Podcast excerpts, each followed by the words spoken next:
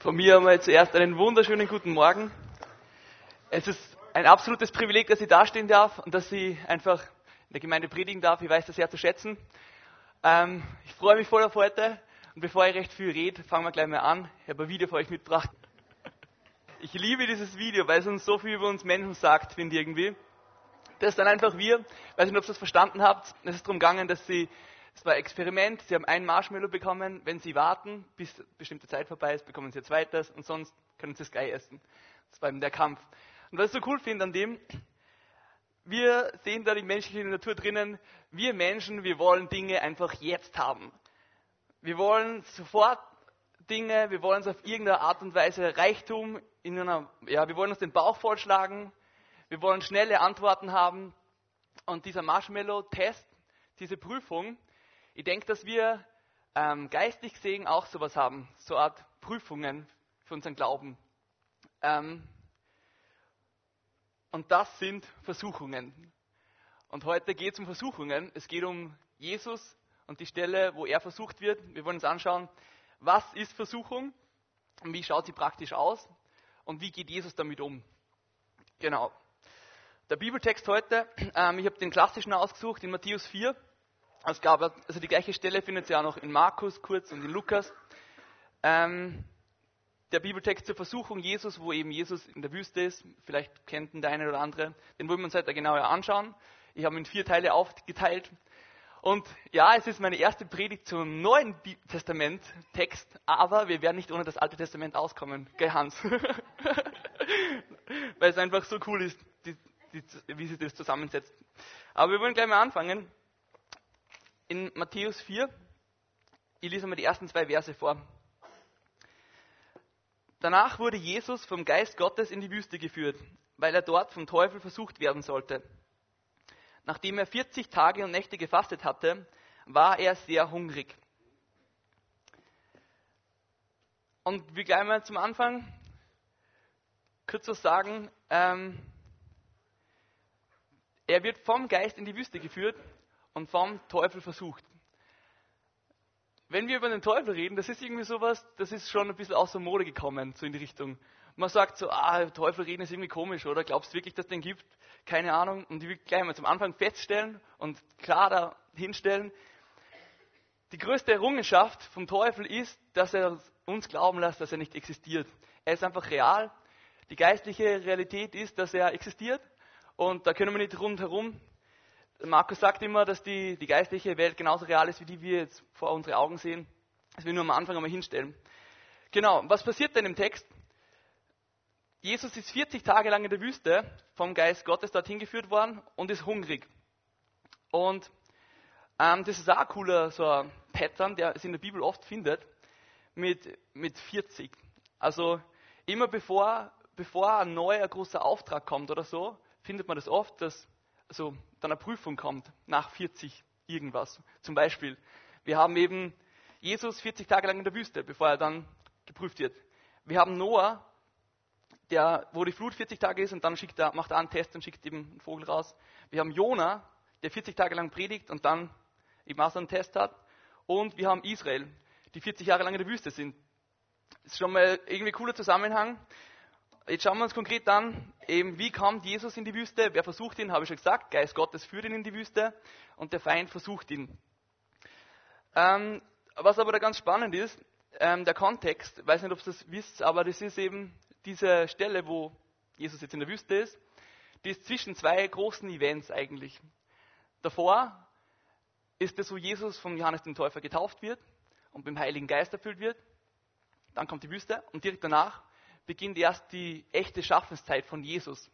Das heißt, bevor er in den großen Auftrag reinkommt und dann wirklich zum Wirken anfängt, kommt eben die Prüfungszeit, nachdem er mit dem Heiligen Geist erfüllt worden ist. Ähm, genau. Und was ist jetzt eigentlich Versuchung? Wie können wir das verstehen? Das ist halt irgendwie nicht so einfach manchmal. Ich will euch kurz sagen, also das griechische Wort, das heißt eben ähm, Pairazo, und das hat zwei Bedeutungen zwei unterschiedliche Bedeutungen, aber die irgendwie auch zusammenhängen. Und zwar die erste Bedeutung ist prüfen. Und die verbinden wir normalerweise eher mit dem, also was Gott macht. Und die zweite Bedeutung ist wirklich, also versuchen. oder vom Weg abbringen oder so eine Art Plan B, der vom guten Plan wirklich ablenkt. Ihr kennt sicher, die meisten von euch, die Pilgerreise von John Bunyan. Da ist es, glaube ich, sehr cool ausgedrückt. Versuchung ist quasi ein Irrweg, der vom echten Weg abbringen soll. Das ist Versuchung. Und ich denke, ähm, wir haben eben so ein Gebet, das wir als Christen oft beten, das Vater unser. Da kommt so ein Satz vor und führe uns nicht in Versuchung. Und das will ich kurz erklären, weil es vielleicht sonst zu Missverständnissen führt. Und zwar, wenn wir sagen, führe uns nicht in Versuchung, heißt das, dass Gott uns versuchen kann. Ganz klar, nein, Gott versucht uns nicht. er kann ja nicht einmal selber versucht werden. Es ist immer, ähm, Gott prüft Menschen, Gott prüft den Glauben der Menschen und den Gehorsam. Und er stellt es auf die Probe. Und er lässt zu, teils, dass wir versucht werden. Und der Versucher ist aber der Feind, der Gegenspieler Gottes, der Teufel, wie wir eben im Text vorher gerade gesehen haben. Und der, der, also bei Hiob sehen wir das zum Beispiel auch. Also Gott ist nie der, der versucht. Der Feind ist der, der versucht. Gott ist der, der prüft. Was dann Anreiz zur Sünde gibt, das ist dann eigentlich unsere eigene selbstsüchtige Natur. Das kann man nachlesen, zum Beispiel in Jakobus 1, Vers 13 bis 14. Da steht, ähm, doch wenn jemand in Versuchung gerät, Böses zu tun, soll er nicht sagen, es ist Gott, der mich in Versuchung führt. Denn so wenig Gott selbst zu etwas Bösen verführt werden kann, so wenig verführt er seinerseits jemanden dazu. Nein, wenn jemand in Versuchung gerät, ist es seine eigene Begierde, die ihn reizt und in die Falle lockt. Also nur nochmal ganz klar, das am Anfang, um das am Anfang hinzustellen. Also das sind gerade meine Vorbemerkungen. Genau. Also dieser Text, führe uns nicht in Versuchung, im Vater Unser, könnte man vielleicht eher so übersetzen, und lasst nicht zu oder bewahre uns davor, in Versuchung zu fallen. Soweit dazu. Was ist das Ziel von Versuchung? Was ist das Ziel von Versuchung und wann werden wir versucht? Ähm, sehen wir auch ganz gut am Text. Das Ziel von Versuchung ist immer folgendes, und zwar unser Vertrauen in Gottes Liebe zu zerstören. Versuchung will unser Vertrauen in Gottes Liebe zerstören und es will uns trennen von Gott. Und wann passiert das? Wie ich schon vorher gesagt habe, meistens kurz vor einem größeren Auftrag, wie wir bei Jesus sehen können, bevor er schaffen und wirken anfängt, in der Wüste kommt diese Versuchung. Und, was wir auch noch im Bibeltext gesehen haben, es ist gestanden, und er war hungrig, er war sehr hungrig. Das heißt, Versuchung passiert dann, wenn wir hungrig sind oder wenn wir müde sind oder wenn wir irgendwie schwach sind, dann passiert das. Dann kommt der Feind und will reinhauen und will uns von Gott irgendwie trennen und irgendwie ähm, eben unser Vertrauen in Gottes Liebe zerstören. Und ihr müsst euch das vorstellen, wenn ihr euch jetzt denkt, ja Sam, ich bin jetzt ewig lang Christ und, und ich weiß, vielleicht ist das für manche Leute ein Problem versuchen oder so. Ich will ganz klar sagen, ähm, Jesus, der kommt da gerade wahrscheinlich von einem der absoluten Highlights. Der ist gerade getauft worden mit Wasser, er ist getauft worden mit dem Heiligen Geist. Er hat 40 Tage lang gefastet und Zeit mit seinem Vater verbracht. Und dann passiert das. Dann kommt eben der Feind und versucht ihn. Und ich will nur ganz klar sagen, hey, wir sind in keiner Situation von unserem Leben davor gefeit, dass der Feind uns versuchen versucht. Er wird es immer versuchen. Ähm, solange wir leben, solange wir auf der Erde sind, wird er versuchen, dass er uns irgendwie versucht versuchen, dass uns versucht. Haha. genau. Aber nach diesem kleinen Theorieausflug wollen wir jetzt praktischer werden. Ähm, das war nur so der kurze Anfang. Wir wollen uns jetzt echt anschauen, was ist so die, die Natur von Versuchung. Und wir schauen uns eben diese drei konkreten Situationen an, die drei Versuchungen, die der Teufel eben für Jesus hat, um daraus irgendwie zu lernen. Voll. Und wir schauen uns speziell auch die Konter an, die Jesus bringt. Satz dabei? Gehen wir es an? Gut. Also Matthäus 4, 3 bis 4. Und das ist die erste Versuchung. Ich setze als Überschrift drüber das Verlangen des Fleisches. Erste Versuchung. Das Verlangen des Fleisches. Ab Vers 3. Da trat der Versucher an ihn heran und sagte, wenn du Gottes Sohn bist, dann befiehl, dass diese Steine hier zu Brot werden. Aber Jesus gab ihm zur Antwort, es heißt in der Schrift, der Mensch lebt nicht nur vom Brot, sondern von jedem Wort, das aus Gottes Mund kommt. Der Mensch lebt nicht nur vom Brot, sondern von jedem Wort, das aus Gottes Mund kommt.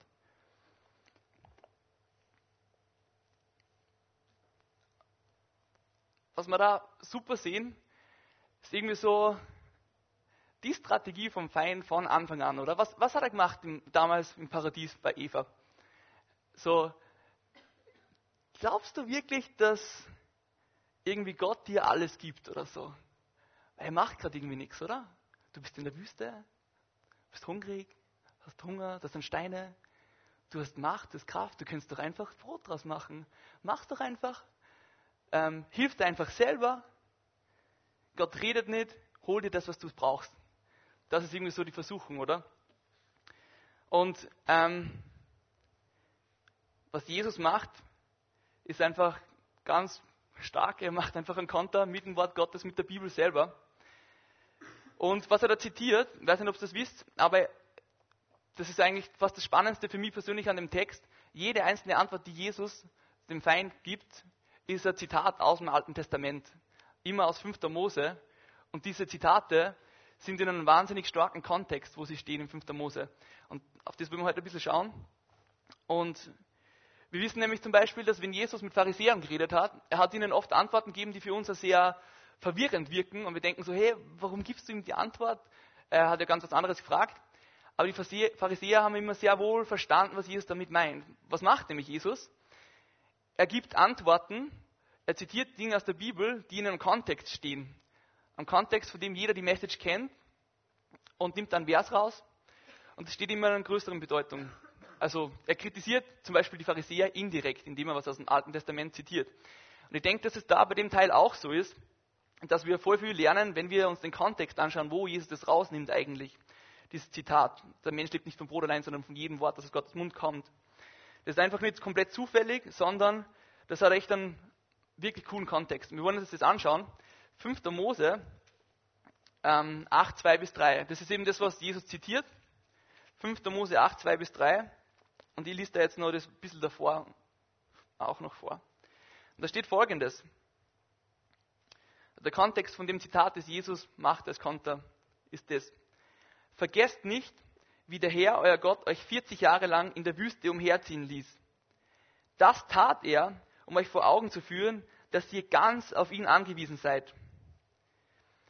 Aber auch, um euch auf die Probe zu stellen und zu sehen, ob ihr seinen Weisungen folgen würdet oder nicht. Er ließ euch hungern, damit ihr lernt, dass ihr ohne ihn nicht leben könnt. Und er gab euch das Manna zu essen, von dem ihr bis dahin nichts gewusst hattet, so wenig wie eure Vorfahren. Denn er wollte euch zeigen, der Mensch lebt nicht von, nur vom Brot, sondern er lebt zuerst und zuletzt von dem Wort, jedem einzelnen Wort, das aus dem Mund des Herrn kommt. Stark, oder? Das ist, das zitiert er. Also, wie cool ist das, oder? Jesus 40 Tage lang in der Wüste und sagt dann, zitiert eben das, der Mensch lebt nicht vom Brot allein, sondern von jedem Wort, das aus Gottes Mund kommt. Und er zitiert damit eine Geschichte, wo genau das Gleiche passiert ist wo Leute halt ähm, 40 Jahre lang in der Wüste sind und wo Gott sagt zu ihnen, hey, ihr seid in der Wüste nicht mit ihr was und und, die, und der Mensch lebt nicht vom Brot allein, sondern von jedem Wort, das aus Gottes Mund kommt. Und das zitiert Jesus damit. Also extrem stark finde irgendwie, weil wie er hat das sicher gewusst, was, was, aus was für einem Kontext er das rausgenommen hat. Voll. Und was ich auch noch da spannend finde, was auch noch so eine coole Parallele ist, ähm, Jesus ist gerade mit dem Heiligen Geist erfüllt worden, da vorher. Und in Israel ist gerade kurz vorher das gewesen, wo sie die zehn Gebote empfangen haben. Das heißt, gerade da, wo Israel das, quasi das Gesetz gekriegt hat, hat Jesus durch den Heiligen Geist auch das Gesetz in sein Herz reinbekommen. Wir sagen ja oft, dass der Heilige Geist so das Gesetz ist oder der das Gesetz auf unser Herz draufschreibt. Extrem cooler Zusammenhang zwischen die zwei Teile. Voll. Und was ich, nur, was ich irgendwie so cool finde an dem Teil in 5. Mose 8, 2 bis 3, die sind so drei Sachen, die für mich da drinnen stecken. Das erste, Gott stellt echt unseren Gehorsam auf die Probe. Das zweite, ohne ihn können wir echt nicht leben und er ist einfach alles, was wir brauchen. Und das dritte dann, wir leben einfach von Gottes Wort. Das ist unsere Nahrung. Ich weiß nicht, wie, wie ihr das so macht. Also, wenn ich, ich weiß nicht, wie ihr so esst, aber wenn ich esse, dann nehme ich meistens was und dann haue ich mir das den Mund rein und dann fange ich mir an zum Kauen und dann wird das alles zerkleinert und dann nimmt das mein Körper auf. Und ich denke, wenn, wenn da steht, dass wir vom Wort Gottes leben, dass es unsere Nahrung ist, ich denke, dass es genau das Gleiche ist. Wir müssen das Wort Gottes zu uns nehmen, wir müssen es zerkauen, zerkleinern, drüber nachdenken und dann nimmt es unser Körper irgendwie auf. Voll. Das ist natürlich, es ist ein Unterschied, ob man Rindfleisch isst oder Hipglas oder so. Muss man manchmal mehr beißen, manchmal weniger. Aber ich glaube, das Gleiche ist für Gottes Wort. Manches leichter verständlich, manches weniger leicht verständlich. Was ich nur sagen will, zwei Komponenten, die ich wichtig finde. Was ist eigentlich Gottes Wort? Das ist sowas wie, wir verwenden ständig so Phrasen, aber was ist es eigentlich? Was steckt eigentlich dahinter? Die erste ganz offensichtliche Antwort ist einfach, hey, da, das Buch, da haben wir das aufgeschrieben, was Gottes Wort ist. Und wir haben, wir haben gerade letztens in der Jugend, Jugend Alpha gehabt. Und da ist darum gegangen, was ist eigentlich, was ist die Bibel, was für einen Zweck hat sie.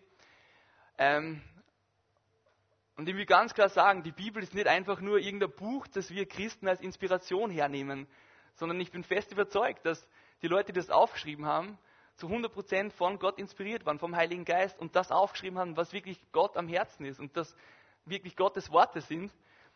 Das heißt, das ist was, was wir ernst nehmen müssen.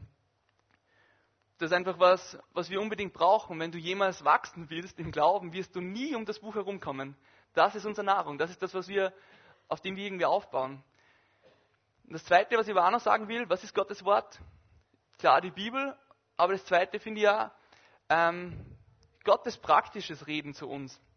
Das kann natürlich durch die Bibel sein, aber das ist ganz individuell. Manchmal kann es sein, dass das durch die Natur ist oder, keine Ahnung, Gott redet zum Beispiel oft zu mir durch Träume, dass ich irgendwas träume und ich weiß nachher, okay, das war jetzt Gott, der zu mir geredet hat und ich schreibe mir das dann auf. Oder er kann, im Alten Testament hat er oft akustisch geredet, oder manche Leute bekommen visuelle Eindrücke, das ist auch Gottes Reden, Gottes Wort. Natürlich muss es in Einklang mit der Bibel stehen, das ist natürlich ganz wichtig.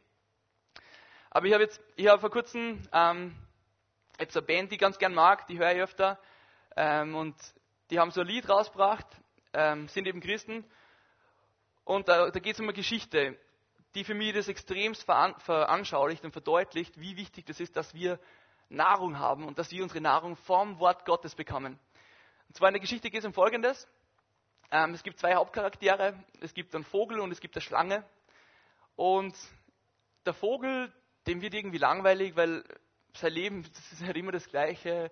Er steht auf, er geht was essen, er holt sich da was und es ist alles so langweilig, es ist immer das Gleiche und es ist schon so langweilig, dass er immer das gleiche Essen essen muss. Und dann, dann trifft eines Tages die Schlange und die Schlange sagt, hey, ähm, wenn dir so langweilig ist in deinem Leben, wir können, wir können einen Deal abschließen, voll. Machen wir einfach ähm, so, ich bringe dir ab jetzt immer Futter und du gibst mir dafür eine Feder von dir. Also nur eine Feder. Nur, nur eine. Also der Vogel denkt sich, ja, eigentlich cool, hätte ich mal ein bisschen Abwechslung und ähm, vielleicht was anderes zum Essen. Was gibt ihm eine Feder? Und das geht so weiter, ein paar Tage lang. Die Schlange fängt dann immer mehr fordern an und sagt, okay, hey, wenn du wieder was zum Essen haben willst, diesmal brauche ich zwei Federn. Und, und so geht es weiter und geht es weiter. Und am Anfang ist die Geschichte vielleicht lustig, aber irgendwann wird es voll dramatisch oder weil der Vogel wird einfach unfähig zu fliegen. Und die ganze Strategie von der Schlange ist einfach gewesen, dass sie ihn unflugfähig macht, den Vogel. Dass sie ihm so viel wegnimmt, dass er der Schlange bedingungslos ausgeliefert ist. Und halt hoffnungslos ausgeliefert ist. Und das ist für mich ein extrem starkes Bild für das, wie der Feind mit uns irgendwie umgeht. Er will, dass wir nicht die Nahrung von Gott bekommen. Er will auf alle Fälle das abkappen. Er will es durchtrennen, dass wir von Gott Nahrung bekommen und mit uns so dies abschließen. Hey, das ist nicht so schlimm, hey, gib, gib, mir nur eine Feder und so. Und er fängt an, immer mehr und mehr fordern, bis, wir irgendwie, bis er uns irgendwie hat.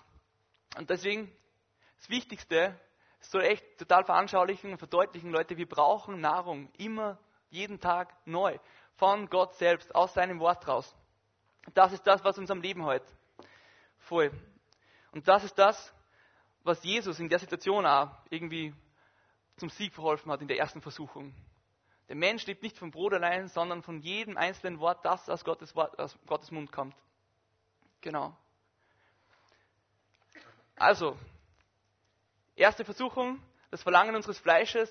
Wie können wir irgendwie dagegen ankämpfen? einfach Nahrung aus Gottes Wort zu bekommen. Zweite Versuchung. Ich, ich weiß, da gibt es verschiedene Auslegungen dazu. Ich habe es mal so genannt, Gottes Wort verdrehen und Zweifel. in Matthäus 4, 5 bis 7.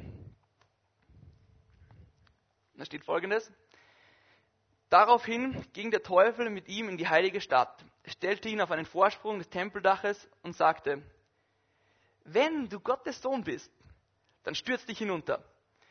Denn es heißt in der Schrift, er wird seine Engel schicken, sie werden dich auf ihren Händen tragen, damit du mit deinem Fuß nicht an einen Stein stößt.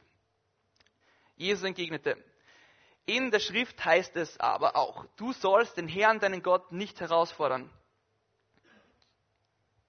Also du sollst den Herrn, deinen Gott, nicht herausfordern. Wir werden sehen, also jede von den Versuchungen fängt irgendwie ähnlich an. Der, Feind fängt immer so an, so, wenn du und, ah, und, und er kommt immer wieder mit dem Gleichen. Fast so wie wenn, wie wenn man halt daheim sitzt und plötzlich ruft wieder wer an und sagt so, irgendein Japaner, der einem Algen als Knapperzeug verkaufen will. So, nein, ich will keine Algen als Knapperzeug und das nehmt mich endlich runter von dieser Liste. Ich will nicht ständig von euch angerufen werden. Aber sie rufen trotzdem wieder an. Genau so ist der Feind. Er, er versucht es immer wieder. Er hört nicht auf. Er ruft wieder an und sagt wieder, hey, wenn, wenn, wenn, wenn du Gottes Sohn bist. Und ähm, was er eigentlich da macht mit der Aussage, ist folgendes. Ähm, er will Jesus dazu verleiten, dass er Gottes übernatürliche Wirken quasi herausfordert, als um sich selber darzustellen. Also er will eigentlich, dass Jesus sich selber darstellt, ein bisschen. Und die fiese Strategie dabei ist, dass er einfach die Wahrheit verdreht. Er, er argumentiert selber, der Feind argumentiert mit der Bibel. Er kennt das Wort Gottes und er nimmt es aus dem Kontext raus, aus dem Falschen, und argumentiert mit ihm und will ihn dazu versuchen, ähm, was zu tun. Eben sich runterzustürzen und sagen, dass die Engel ihn, und darauf vertrauen, dass die Engel ihn auffangen. Und er schafft sogar noch so ein bisschen so ein, ich würde sagen, religiöses Setting. Er stellt ihn auf den, auf den Tempel rauf, das Heiligste für die Juden eben, und, und sagt ihm, stürz dich doch runter.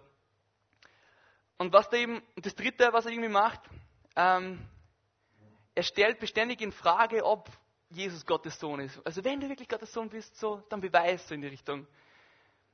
Und das ist irgendwie so eine, so eine Strategie, glaube ich, dieser, die er bei uns genauso macht. Was der Feind macht, ist, er will unsere Identität in Frage stellen. Und wenn du Christ bist, bis du was in der Bibel gelesen hast, hey, es ist so viel über das drinnen, wer wir in Gott sind. Wir sind seine Kinder, wir sind seine Erben, wir sind eigentlich komplett, ähm, uns ist komplett vergeben worden, er hat uns wiederhergestellt, wir sind ohne Scham, wir sind Priester sogar. Das ist irgendwie so, es sind so viele Dinge in der Bibel drinnen, die uns ganz klar identifizieren und sagen und Identität geben. Das bist du als Christ. Dir ist vergeben, du bist komplett ohne Fehler und so weiter. Und genau da setzt der Feind ständig an, oder? Da kommt er und sagt, ah, also wenn du wirklich Gottes Kind bist, warum ist dann das und das in deinem Leben? Wenn du wirklich und so weiter. Das ist jetzt, wie er, wie er, wie er das macht, oder? Genauso macht das bei Jesus. Er sagt, wenn du wirklich Gottes Sohn bist. Ähm, und das Einzige, wie wir darauf antworten können, eben, ist wieder ganz klar weise mit Gottes Wort, wie es Jesus macht. Und was ich nur kurz sagen will zu, diesem, zu dieser Strategie vom Feind, ich habe zu diesem Verdrehen einfach. Ich habe letzte Woche zufällig eben mit meinen Eltern über was geredet, was ich dann bei der Predigt vorbereitet und gemerkt habe, dass es voll passt. Sie haben gerade so einen, so einen Vortrag angehört ähm, über das, wie Viren generell funktionieren. Jeder von euch, der ein bisschen biologische Ahnung hat, wird sich da auskennen. Viren haben einfach ganz wenig Zellorganellen, das Mindeste, was sie zum Leben brauchen, und können sich eigentlich auch selber nicht vermehren, sondern quasi Viren, das Böse, können nur existieren, wenn es auch Gutes gibt. Gute Zellen können ohne Viren leben, böse Zellen, also Viren oder so, nicht ohne die guten. Weil sie nämlich, was sie machen, ihre Strategie ist folgendes. Sie docken einfach bei gesunden Zellen an, geben denen ihre Erbinformation weiter, dass die dann weitere Viren produzieren. Ähm, also komplett verdreht eigentlich. Komplett verdreht und immer mit dem Plan und der Zerstör also dem Plan der Zerstörung des anderen und der Selbstvermehrung. Das so funktioniert der Virus. Also alles, was er kann, ist eigentlich ähm, eine Kopie vom Original erstellen. Und das ist genau das, wie der Feind irgendwie funktioniert. Ähm, er, funkt, er macht immer Kopien vom Original. Er nimmt das Wort Gottes her und verdreht es einfach irgendwie. Er nimmt ein bisschen was raus, eben wie den einen Vers, was er da zitiert. Er zitiert auch aus dem Psalm, der Feind, und verdreht das einfach. Und wir wollen jetzt nochmal anschauen, was, also wie jetzt Jesus eigentlich konkret antwortet. Weil Jesus sagt ja dann, also Jesus entgegnet, in der Schrift heißt es aber auch, du sollst den Herrn, deinen Gott, nicht herausfordern. Also wo kommt das jetzt her? Es kommt wieder aus 5. Mose, wie jedes seiner Zitate. Und dieses Mal aus 5. Mose 6, Vers 16. Und da steht folgendes. Stellt seine Geduld nicht auf die Probe, wie ihr es bei Massa getan habt. Oder du sollst den Herrn, deinen Gott, nicht versuchen, heißt es bei anderen Teilen auch, also in anderen Übersetzungen. Ähm, was soll das heißen genau? Was ist in Massa passiert? Weiß das irgendwer? Das ist der Ort, wo, wie das Volk Israel aus also Ägypten rausgezogen ist, wo sie plötzlich in der Wüste kein Wasser mehr gehabt haben und dann zum Abraham, also Blödsinn, zum Mose sagen, ähm, für was hast du uns aus Ägypten rausgebracht? Hast du uns rausgebracht, damit wir jetzt verdursten? Und Gott ist eh nicht da, oder? Der existiert sowieso nicht. Er ist, er ist nie bei uns gewesen und er ist nicht da. Und sie bringen vor die Anklage vor Gott und vor Mose irgendwie. Und ähm, Gott greift dann ein und Mose kriegt eben dann Vollmacht, dass er mit diesem Stab, den er hat, dann auf den Felsen drauf schlagt, damit dann dort Wasser rauskommt. Aber ähm, dieser Ort Massa wird auch genannt eben Ort der Anklage oder Ort der Probe.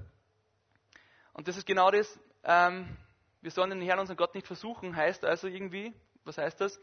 Forderungen und Vorwürfe vor Gott zu bringen, ohne irgendwie, also statt einer vertrauensvollen Bitte. Das ist, glaube ich, was Gefährliches, wenn wir einfach dann uns dem hingeben, dem Zweifeln, dem Unglauben, die der Feind in uns reingestreut hat und dadurch eigentlich dann den Herrn, unseren Gott, versuchen. Das ist der zweite Punkt irgendwie. Gottes Wort verdrehen und Zweifel reinkommen lassen. Das Einzige, was wir dagegen machen können, ist wieder ganz klar, Gottes Wort zu antworten, wie es Jesus gemacht hat, beim ersten und beim zweiten Mal. Kommen wir zur dritten, zur dritten Versuchung, zum Grande Finale. Ab Vers 8. Schließlich ging der Teufel mit ihm auf einen sehr hohen Berg, zeigte ihm alle Reiche der Welt mit ihrer Herrlichkeit und sagte, das alles will ich dir geben, wenn du dich vor mir niederwirfst und mich anbetest. Darauf sagte Jesus zu ihm, weg mit dir, Satan, denn es heißt in der Schrift, den Herrn, deinen Gott sollst du anbieten, ihm allein sollst du dienen. Da ließ der Teufel von ihm ab und die Engel kamen zu ihm und dienten ihm.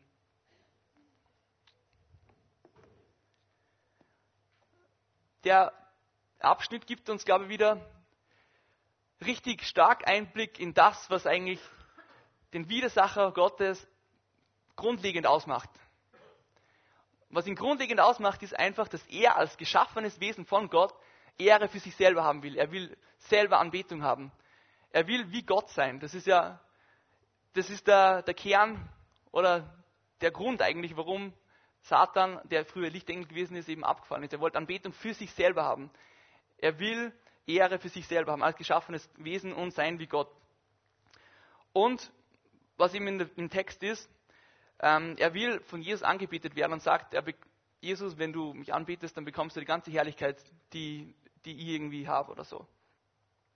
Und Jesus antwortet eben, den Herrn, deinen Gott allein sollst du anbeten und ihm allein sollst du dienen. Was, was, was für ein Kontext kommt es wieder? Natürlich, wie sollte es anders sein? Es kommt wieder aus 5. Mose, was Jesus da zitiert. Und genau, also dieses, den Herrn, deinen Gott sollst du anbeten, ihm allein sollst du dienen. Zwei Verse weiter steht dann ein Vers, den ich, den ich extrem stark finde. Also das ist der Kontext, der Absatz, wo das steht. Da steht eben im Vers 15, der Herr, euer Gott, ist ein leidenschaftlich liebender Gott, der von euch ungeteilte Liebe erwartet.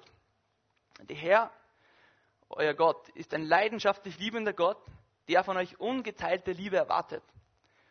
Das ist aus dem Kontext, wo Jesus rauszitiert, dass er, dass du den Herrn allein anbeten sollst und ihm allein dienen sollst.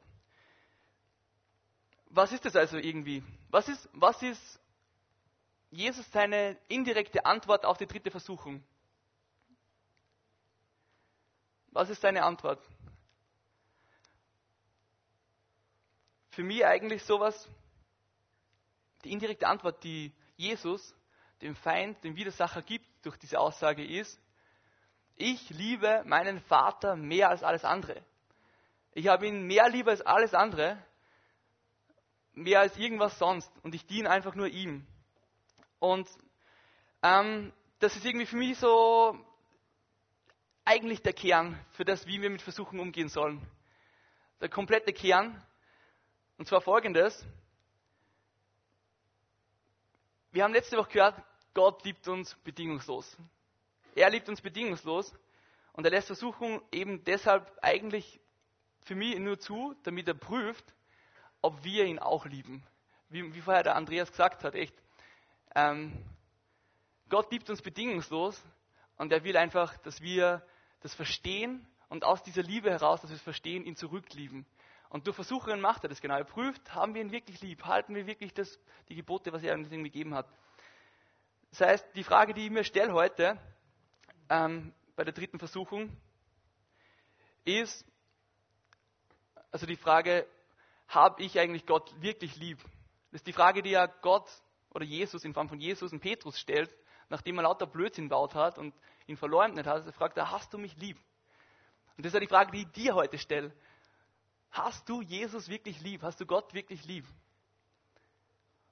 Weil diese Versuchung, diese dritte, ist wahrscheinlich die, eine der stärksten fast.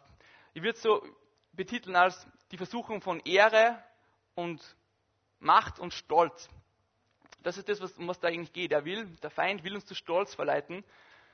Wir können das nur überkommen, indem wir uns echt ganz klar unter Gottes Herrschaft demütigen und einfach aus unserer Liebe zu ihm heraus irgendwie kontern.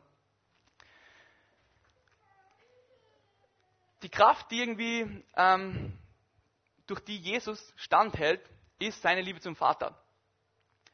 Und dadurch, dass Jesus gesiegt hat, hilft er jetzt denen, die einfach ihn lieben. Und die Kraft, ähm, durch die eigentlich dann Jesus wirklich ans Kreuz gegangen ist und irgendwie die ganzen Vergehen und unsere Sünden einfach endgültig beseitigt hat, die Kraft, die dahinter steht, ist wieder Liebe. Und die Kraft, mit der wir einfach versuchen überkommen können, oder wie Jesus eben da sie eigentlich besiegt, ist auch einfach Liebe. Liebe zu unserem Vater, zu unserem Schöpfer zu haben. Und nur in dem Maß eben, wie wir Liebe schon verstanden haben, können wir auch zurücklieben. Deswegen ermutige ich voll, wenn ihr letzte Woche nicht da wart, so euch die Predigt von letzter Woche nochmal an über Gottes bedingungslose Liebe. Weil nur wenn wir wirklich verstehen, wie Gott uns liebt und wenn wir seine Liebe wirklich begreifen, dann können wir auch wirklich lieben. Wir können nur in dem Maß lieben, in dem Maß, wie wir seine Liebe verstanden haben. Voll. Das heißt, das sind so die, diese drei Punkte, die drei Versuchungen, das Verlangen des Fleisches, dann irgendwie so das Gottes Wort verdrehen und diese Zweifel, die sich dann einschleichen. Und das dritte, Ehre, Macht und Stolz. Und gegen alle diese drei Versuchungen konnte Jesus einfach mit dem Wort Gottes voll. Und ich will euch jetzt nur zum Schluss ein, ein Bild zeigen. Ähm, ich glaube, man sieht es nicht so gut, leider. Ich muss euch ein bisschen erklären. Das ist von meinem Papa. Und das heißt, die zwei Kreuze, und um was da geht, ist im Endeffekt, da ist der Hügel, da ist oben ein kleines Kreuz drauf und die Menschen klettern davon selber rauf. Und da ist einfach so ein Kreuz hingelegt und die Personen, die drauf gehen, weiß nicht, ob man es ein bisschen sieht, der hat da so eine Schnur, so, so einen Bund, so eine Verbindung mit dem Licht irgendwie.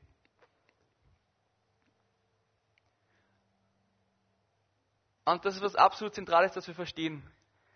Wenn wir jemals Versuchungen überkommen wollen oder besiegen wollen, Gott will nicht, dass wir uns einfach komplett selber abmühen und irgendwie einfach schaffen und versuchen und machen. Das ist irgendwie religiös einfach nur, sondern er will, dass wir einen Bund mit ihm haben. Er will Beziehung haben. Das ist Gottes Herzensanliegen. Das ursprüngliche Anliegen von Gott ist einfach immer gewesen, dass er Beziehung mit uns Menschen hat. Und das ist einfach das Einzige und das Stärkste, mit dem wir einfach dagegen gegen Versuchungen ankämpfen können. Wir brauchen einen Bund mit Gott. Wir haben, wir haben schon so viele Predigten gehört über Abraham, über den Bund, den er mit Gott geschlossen hat und so. Und ich denke, das ist was, was wir immer wieder uns erinnern müssen. Wir brauchen einfach einen, Gott, einen Bund mit Gott. Und ich will euch echt ermutigen, euch ganz neu zu hinterfragen, hey, bin ich wirklich mit Gott verbunden? Habe ich wirklich diesen Bund geschlossen mit ihm? Habe ich wirklich gesagt, hey Gott, ich gehöre einfach dir und du bist alles, für das ich leben will? Wenn nicht, dann ist es einfach, es ist nie zu spät, vorher. Aber nur wenn wir wirklich diesen Bund mit Gott haben, denke ich, dass Gnade auch wirklich erfassbar wird für uns. Gnade wird erfassbar, wenn wir wirklich einen Bund mit Gott haben. Und dadurch bekommen wir Halt und Kraft. Voll. Das ist nur so das, was ich einfach unter die ganzen Versuchungen drunter stellen will. Wir brauchen den Bund und wir brauchen, was ich vorher gesagt habe, die Liebe. Und bevor ich euch jetzt einfach so rausschicke, will ich euch noch was mitgeben, was, was also komplett zentral ist, einfach zum Verstehen. Ähm, wenn Gott Versuchungen zulässt, dann lasst es eben zu, wie ich vorher gesagt habe, um uns zu prüfen, um, um wirklich zu fragen, hey, hast du mich wirklich lieb? Folgst du mir wirklich nach? Aber was er eben macht bei den Versuchungen, die er zulässt, ähm, er gibt uns nie zu viel. Das können wir ganz stark oder ganz klar nachlesen im 1. Korinther 10, Vers 13. Da steht folgendes, 1. Korinther 10, 13. Die Prüfungen, denen ihr bis jetzt ausgesetzt wart, sind nicht über ein für uns Menschen erträgliches Maß hinausgegangen. Und Gott ist treu. Er wird euch auch in Zukunft in keine Prüfung geraten lassen, die eure Kraft übersteigt. Wenn er euren Glauben auf die Probe stellt, wird er euch auch einen Weg zeigen, auf dem ihr die Probe bestehen könnt. Das ist einfach das, an dem wir uns festhalten dürfen. Er gibt uns immer genug Kraft, dass wir was überstehen können. Er gibt uns immer genug Kraft, dass wir Prüfungen bestehen. Ähm, Prüfungen des Lebens einfach. Voll. Und ich werde euch jetzt echt nur ein bisschen Zeit zum Nachdenken geben wieder. Einfach, vielleicht steckt wer von euch gerade in seiner Prüfungszeit, vielleicht auch nicht. Vielleicht steckt wer von euch gerade in so einer Situation, wo er merkt, dass er voll das Verlangen des Fleisches hat und wieder echt sagen, hey, deine Nahrung ist das Wort Gottes und vergiss nicht die Geschichte vom Vogel und vom, von der Schlange. Du brauchst einfach Wort Gottes. Du brauchst es. Das ist deine Nahrung, die, dich am Leben hält, um gegen unser Fleisch auch anzukämpfen.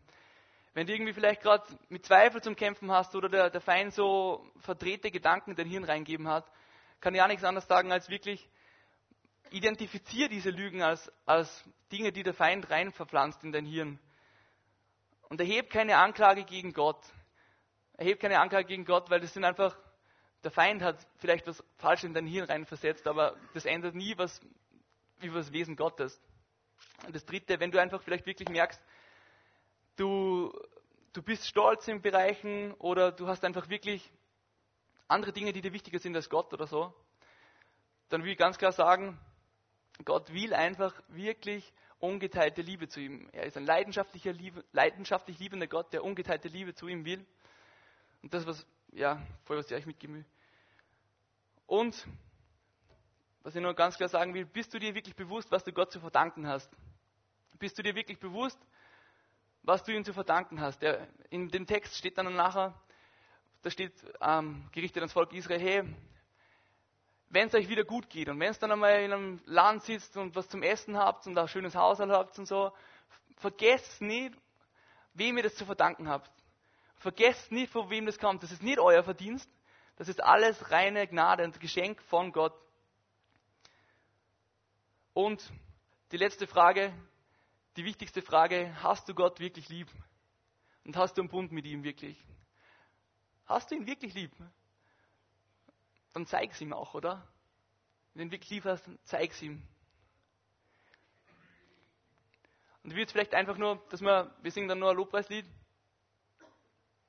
singen wir nur den Saum deines Gewandes. Gut. Und wir einfach nur mal in Gottes Gegenwart einfach, an die wir euch beten für uns, dass unsere Liebe zu ihm wächst, jeden Tag noch mehr, und dass wir siegreich einfach leben lernen, so wie Jesus einfach siegreich war in allen Situationen, dass wir auch siegreich leben lernen. Aus der Liebe, die wir zu Jesus heraus haben. Voll. Können wir zusammen aufstehen und dann beten wir noch voll. Hm. Jesus, wir danken einfach so sehr dafür, dass du uns so, dass du einfach ganz Mensch bist und ganz Gott gewesen bist in Form von Jesus. Dass du durch die Welt gekommen bist und dass du durch alles durchgegangen bist, durch das wir auch durchgehen. Du kennst uns durch und durch und du weißt, mit was für Problemen wir zu kämpfen haben, weil du, weil du selber einfach Mensch gewesen bist und versucht worden bist, Jesus. Wir beten einfach wirklich, dass wir das neu verstehen. Du hast uns ein Vorbild gegeben, du hast uns ein Beispiel gegeben. Lass uns irgendwie dem nacheifern und mehr und mehr so werden, wie du gewesen bist. Lass uns nicht einfach gleichgültig wieder weggehen heute, sondern echt von dem Lernen, von dem Lernen, wie sehr du deinen Vater geliebt hast, Jesus. Und wie sehr du einfach gewusst hast, dass alles, was du hast, einfach nur von ihm kommt, dass du ohne ihn nicht leben kannst und dass du sein Wort als Nahrung jeden Tag brauchst, Jesus. Lass das echt nicht vergessen, lass uns nicht einfach den Fehler machen und, nicht, und denken, dass wir das nicht brauchen. Wir brauchen die genauso. Wir brauchen die so dringend, wir brauchen das, dass du immer wieder neu deine Nahrung uns gibst, Jesus. Ich bete einfach, dass unsere Liebe nie aufhört, zu dir zu wachsen, weil die Liebe einfach das Stärkste ist und weil wir durch die Liebe zu dir einfach siegreich leben können, Jesus. Ich bete, dass du uns immer wieder neu auffüllst, egal in was für einer Lebenssituation, einfach ganz klar Fokus schenkst auf dich, Jesus, dass wir dich lieben und in Anfechtungen und Versuchungssituationen einfach ganz klar standhalten können. Egal, ob das jetzt Versuchung ist von unserem Fleisch oder dass irgendwie so sich Zweifel einschleichen oder irgendwie Stolz sich einschleicht, Jesus. Bete ich, dass du uns erfüllst und einfach lernst und lehrst, wirklich ähm, siegreich zu leben aus deiner Kraft heraus, Jesus. Amen.